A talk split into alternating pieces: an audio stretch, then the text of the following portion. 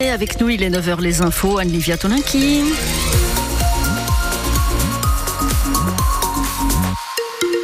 Un temps gris et sec pour aujourd'hui, un petit peu plus de soleil dans les Deux-Sèvres, température encore fraîche, 0 à 1 degré, pas plus sur vos thermomètres.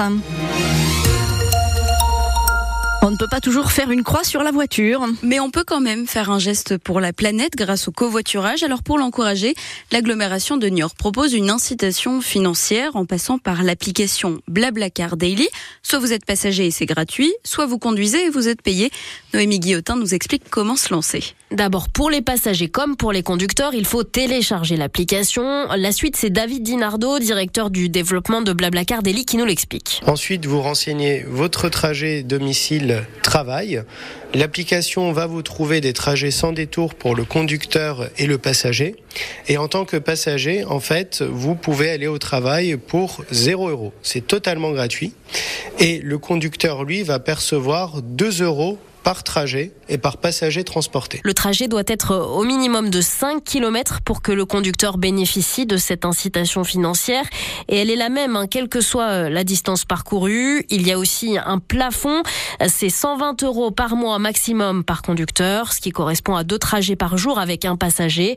Autre condition que votre employeur se trouve sur le territoire de Nioraglo. Toutes les explications de Noémie Guillotin sont consignées sur francebleu.fr. Il n'y a plus qu'à. Ensuite, pardon, j'ai eu un petit souci avec mon ordinateur. Pas de conseil des ministres aujourd'hui. Gabriel Attal n'a pas encore annoncé la composition de son gouvernement, fraîchement nommé Premier ministre hier midi. Il compte garder certains de ses anciens collègues, notamment Gérald Darmanin, à l'intérieur. Restez connectés sur francebleu.fr pour avoir plus de précisions. Les rideaux se lèvent dans les rues commerçantes avec de grosses affiches sur les vitrines. Début des soldes, mais cette année, 6 Français sur 10 passent leur tour, selon un sondage IFOP, notamment à cause de l'inflation. C'est fois plus qu'il y a 10 ans. La dynamique ne prend plus, reconnaît la Fédération nationale de l'habillement pas rassurée. L'inquiétude est d'autant plus vive à Chausse Expo, la maison mère de l'enseigne de chaussures, a jusqu'au 15 mars pour trouver un repreneur. En attendant, elle est en liquidation judiciaire. Il y a six magasins dans le Poitou, un par exemple à Bressuire, un autre à Châtellerault et 177 boutiques en tout en France. Au collège Jean Moulin à Poitiers, les cerveaux ont beau chauffer, il fait toujours aussi froid dans les salles de classe. Au point de garder son manteau en classe selon les élèves et les enseignants ou d'annuler certains cours de sport parce qu'il manque des infrastructures. De son côté, le département en charge du bâtiment assure qu'il fait au moins 18 degrés dans les salles. Eux, au contraire, ils l'attendaient cette vague de froid. Les agriculteurs, leur culture commençait à pousser trop vite. Emmanuel Fournier cultive des pommiers à Vouneuil-sur-Vienne et il a le sourire depuis lundi. Bah oui, nous on se réjouit quand on voit des températures qui chutent parce que là du coup euh, ça permet euh, aux arbres de se reposer et de mieux repartir au printemps. Si la vague de froid se, poursuit, je pense que là on être, ça va bien se passer. C'est problématique quand il pleut en continu parce que bah voilà ça peut euh, faire des entrées à des champignons, à d'autres maladies. Donc nous au contraire hein, quand il fait un temps comme ça, on est heureux de pouvoir les tailler dehors et dans des conditions saines. Emmanuel Fournier, gérant des vergers des Savoies à Vouneuil-sur-Vienne, il était notre invité à 8h15. Le thermomètre va recommencer à grimper demain. On fait le point sur les températures à la fin du journal. Les enquêteurs veulent comprendre ce qui a provoqué l'accident. Une conductrice de 36 ans a percuté un arbre avant de finir sa course dans un fossé hier à Chizé sur la départementale 106. Elle dit avoir été gênée par la manœuvre d'un camion. Elle est légèrement blessée.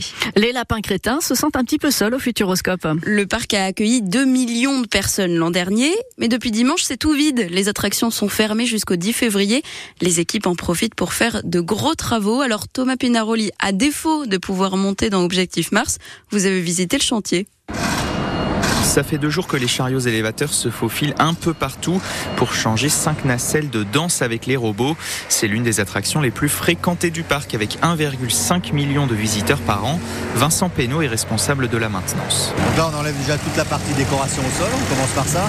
On enlève toute la partie du réseau électrique et puis ensuite euh, on démonte les robots pour installer les nouveaux. Les travaux respectent un planning très précis établi à la demi-journée près. Il y a un schéma qui est prévu de façon à commencer par tel type de robot pour finir par le dernier le plus près de la porte de sortie pour pouvoir enlever ainsi tous les engins. Entre 6 et 12 personnes sont mobilisées rien que sur ces robots, sauf qu'au total, il y a une quarantaine d'attractions à entretenir. Dès qu'on va pouvoir se libérer un peu de temps ici pour aller ailleurs, on ira ailleurs. Donc il y a des équipes en fait qui se recoupent. Des renforts bien utiles à l'autre bout du parc. On en profite d'avoir 5 semaines de fermeture pour terminer en fait notre nouvelle entrée. Rémi Caudron, chef de projet au Futuroscope. Donc là, on est en train de déménager les équipes, d'arracher les façades de ce qui restait en existant. On va arracher tous les revêtements de sol et terminer de faire le transfert de tout ça dans ces cinq semaines. Une façade vitrée de 100 mètres de long et des lignes de contrôles automatiques vont être installées. Et si vous vous demandez à quoi ça ressemble, les images sont sur notre application ici avec l'interview en longueur du chef de la maintenance au Futuroscope. Il était notre invité à 7h45 et il a plein d'anecdotes pour vous.